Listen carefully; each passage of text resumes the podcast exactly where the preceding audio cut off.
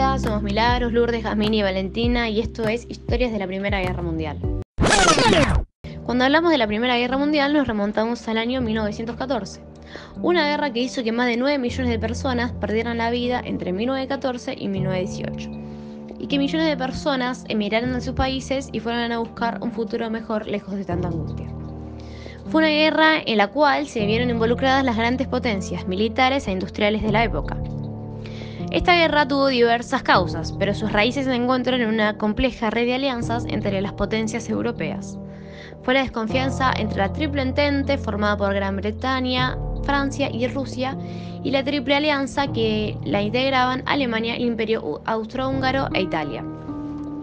Estas alianzas, que conformaron el enfrentamiento, sufrieron incorporaciones de diferentes países.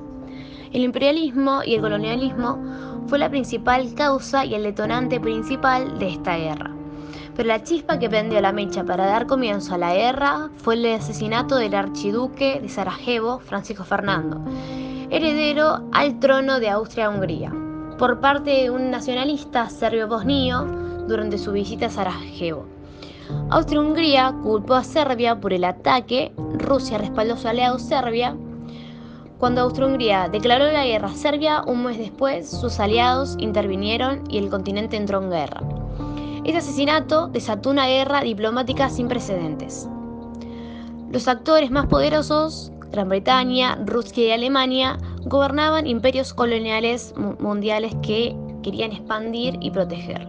A lo largo del siglo XIX, consolidaron su poder y se protegieron forjando alianzas con otras potencias europeas. Fue así que los soldados comenzaron a ser enviados a diferentes lugares, pensando que solo estarían allí muy poco tiempo, con la esperanza intacta de volver a pasar las navidades con sus seres queridos.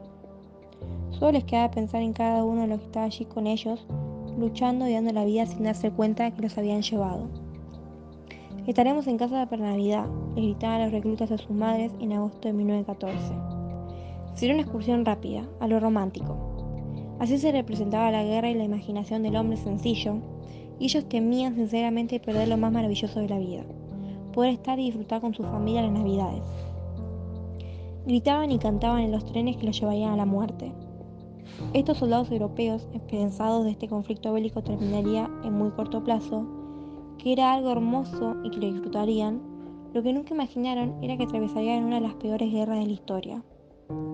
Fue tan el asombro de esos soldados que después de años de pasar hambre, tristeza, desesperanza, ya se encontraban sin ánimo, y ya el patriotismo que sintieron al llegar no era el mismo que tuvieron al principio. Ya ni de las religiones que ocupaban en cada uno de ellos el mínimo de los pensamientos, pobres soldados, solo sentían y pensaban que Dios los mantenga a salvo hasta que la pesadilla y tormenta terminara y podamos volver al lugar que nunca nos queríamos haber ido.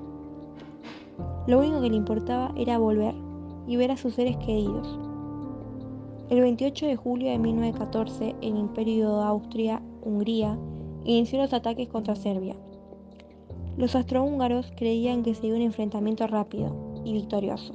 Sin embargo, el Imperio ruso, aliado de Serbia, le declaró la guerra atacando el frente oriental.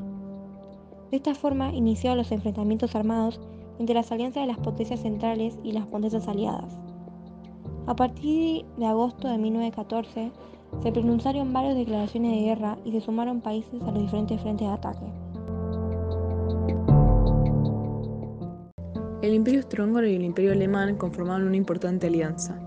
Ambos constituían un amplio territorio que debían proteger del Imperio ruso en el frente oriental y de Francia y Reino Unido en el frente occidental. A finales de agosto de 1914 se llevó a cabo la batalla de Tannenberg, que abrió el frente oriental entre el Imperio ruso y alemán. Este último salió victorioso. El frente oriental era particularmente extenso e impedía las guerras de trincheras. No obstante, los enfrentamientos fueron devastadores. A continuación, el Imperio otomano salió al Imperio austrohúngaro y al Imperio alemán. También iniciaron diversos enfrentamientos en la zona del Pacífico y en las colonias británicas, francesas y alemanas en África. En el frente occidental tuvo lugar la primera batalla del Mar en septiembre de 1914, donde se enfrentaron Francia y Gran Bretaña en contra del Imperio Alemán, que resultó vencido. De esta manera se evitó la invasión de París por parte de las tropas alemanas. Italia que inicialmente formó parte de la Triple Alianza, en mayo de 1915 se integró a la Triple Entente y le declaró la guerra al Imperio Austrohúngaro. En 1916 se llevó a cabo la batalla de Verdún, en Francia, en la que se enfrentaron los ejércitos francés y alemán. Fue un enfrentamiento extenso entre los meses de febrero y diciembre. Francia ganó la batalla y evitó el avance de las fuerzas alemanas.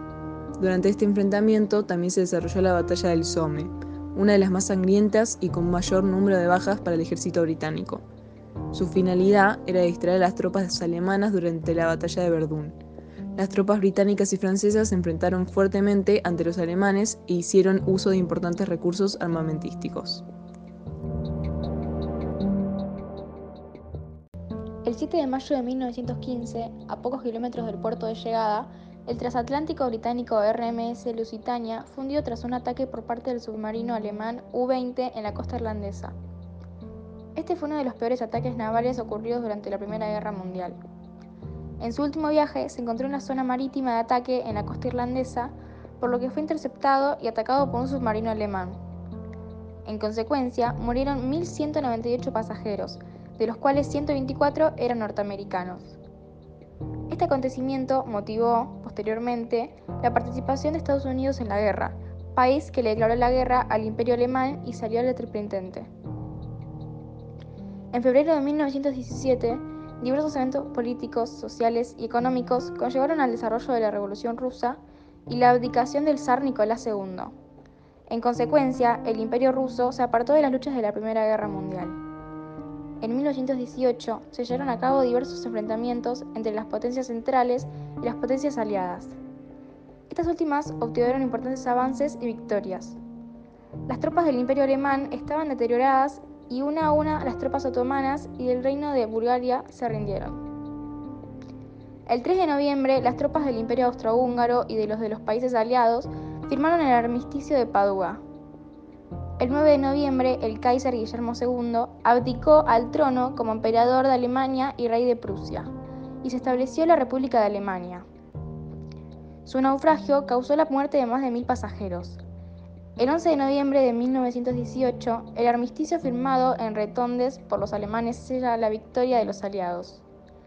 En Francia y Reino Unido, agotados por años de guerra, la muchedumbre muestra su alegría en las calles, pero en países como Polonia, Turquía o Rusia, amenazados por la guerra civil, habrá que esperar años de sangrientos conflictos regionales para que termine realmente la Gran Guerra.